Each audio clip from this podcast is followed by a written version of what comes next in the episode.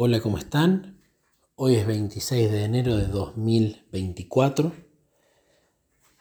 Voy a continuar con el testimonio de mi matrimonio, la parte número 5 y final.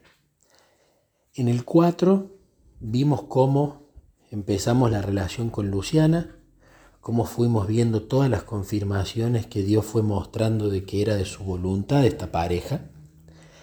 Decidimos casarnos pusimos la fecha del 20, febrero del 2020, le preguntamos a Jesús si él estaba de acuerdo con esta fecha y cuento una de las confirmaciones, la más grande, cómo Jesús la aprueba, a su vez resolviendo el problema edilicio que tenía Luciana. En este, y a modo de cierre, voy a contar eh, dos partes, dos historias. Una de las cosas que empezó a pasar cuando nosotros decidimos estar en pareja y decidimos casarnos, fue que empezó a aparecer personas, algunas con buenas intenciones y otras no tanto, a hablar de no casarnos. Sobre todo a hablarme a mí que no me case con Luciana, ¿no? Y bueno, en su momento y de la gente que tenía buena intención, podía entender que quizás creyeron que era rápido o que tuvieran una visión de conocerse muchos años antes de casarse. Entonces entiendo que hubieron consejos que fueron con buena intención. Y uno de todo retiene lo bueno y desecha lo malo.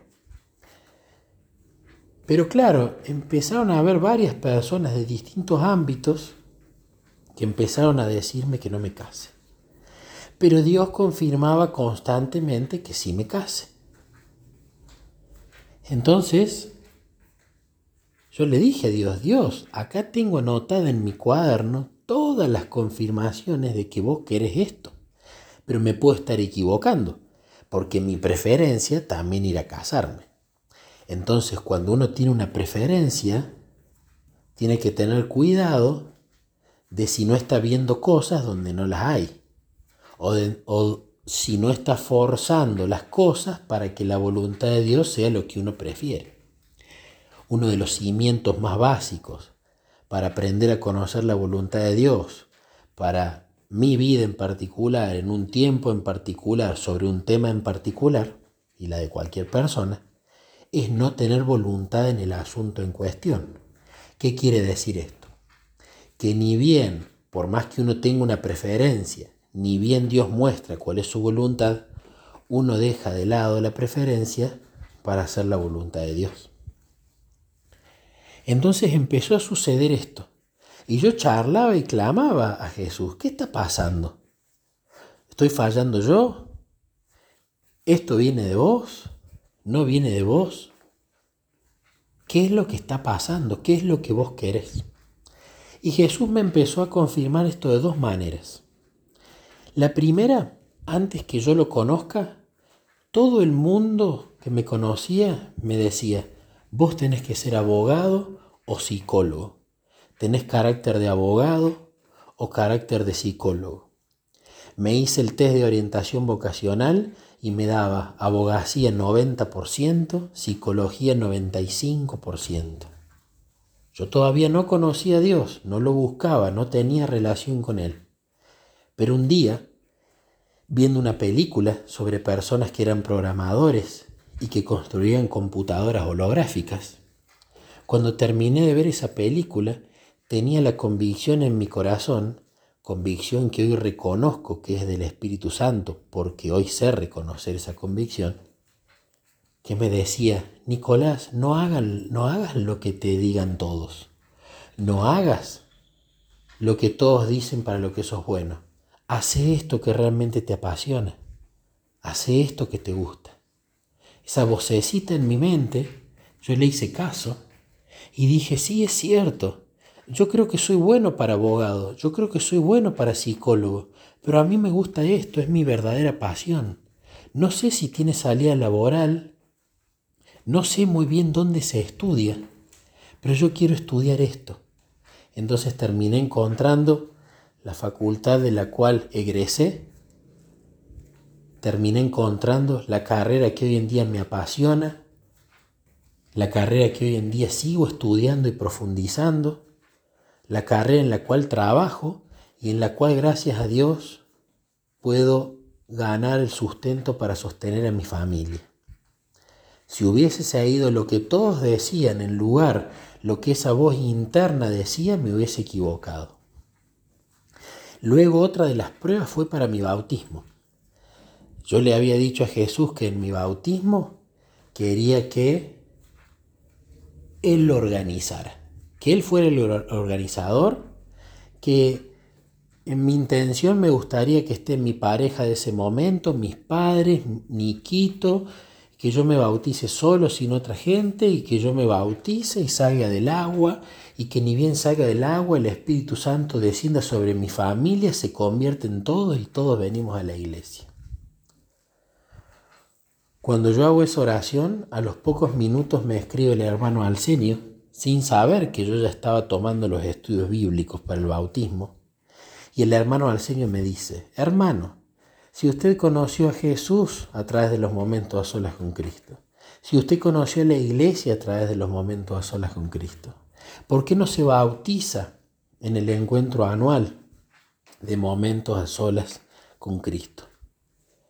Era una noticia maravillosa, bautizarme con un montón de hermanos que no solamente son adventistas, sino que a su vez viven los momentos a solas con Cristo.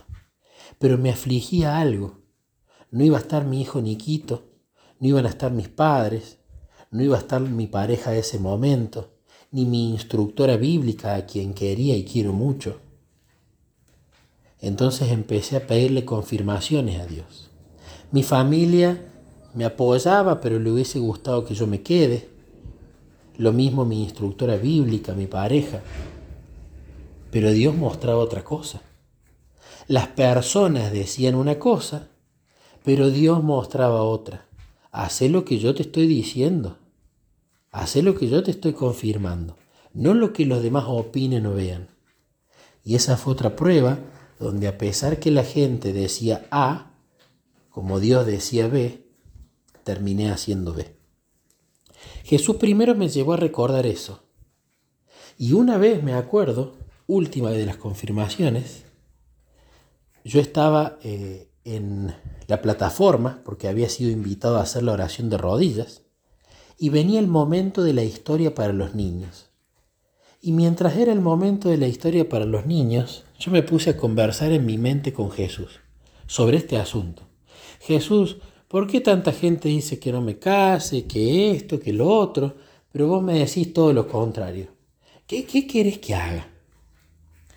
Y en esa historia de los niños, toma el micrófono la señora justo cuando yo acabo de hacer esa oración y lee sobre el profeta Samuel una frase que decía, porque por más que mil te digan que hagas tal cosa, tenés que hacer lo que te dice Dios.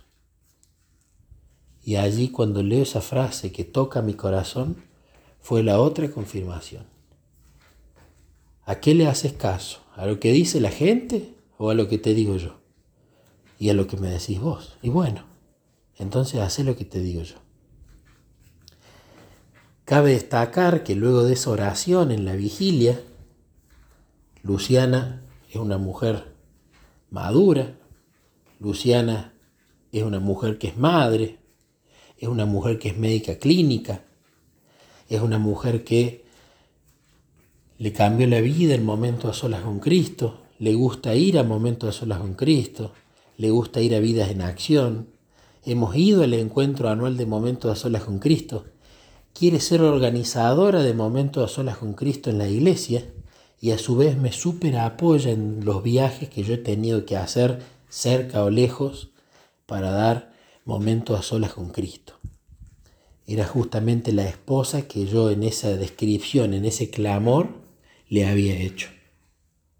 Y a su vez, ella cuando me contó las características del hombre que le había pedido, me dijo que se había dado cuenta que todas esas características las tenía yo.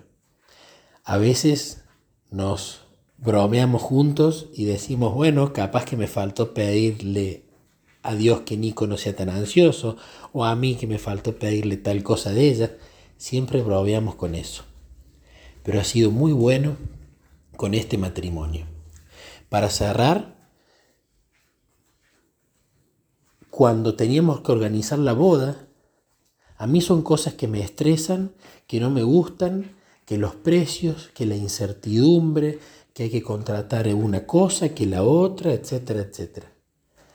Nos sentamos los dos y le dijimos a Dios, Dios, lo único que te pedimos de este matrimonio es que la fiesta no sea un despilfarro de dinero y no queremos estresarnos en absolutamente nada. A la fiesta o al evento, lo que más queríamos los dos era que no se vieran los novios, sino que se viera Jesús, porque iba a haber varias gente adventista, pero la gran mayoría no iba a ser adventista, e incluso muchos no iban a tener ni idea que era la adventista, la iglesia adventista del séptimo día. Pero cada una de las personas que invitamos, ninguna fue por compromiso, sino que todas queríamos que realmente estuvieran allí. De más está decirlo, no nos estresamos en absolutamente nada. La gente no podía creer lo rápido que se organizó todo en tiempo récord, cuando tarda mucho tiempo encontrar todas las cosas.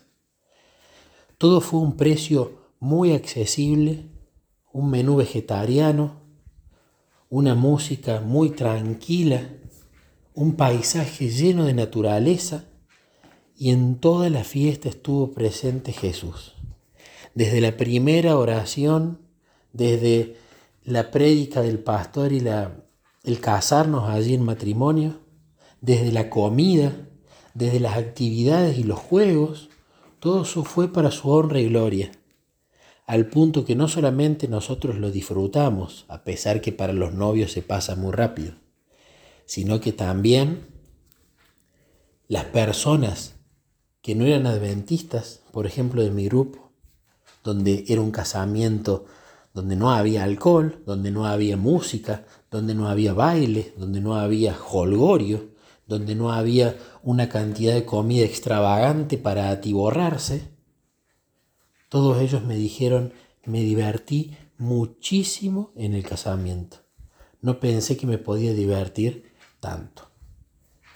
Hermanos, acá terminamos este testimonio largo y adeudado que tenía acerca de nuestro matrimonio, de Luciana y mío, cómo Jesús fue mostrando, conduciendo todo desde el principio.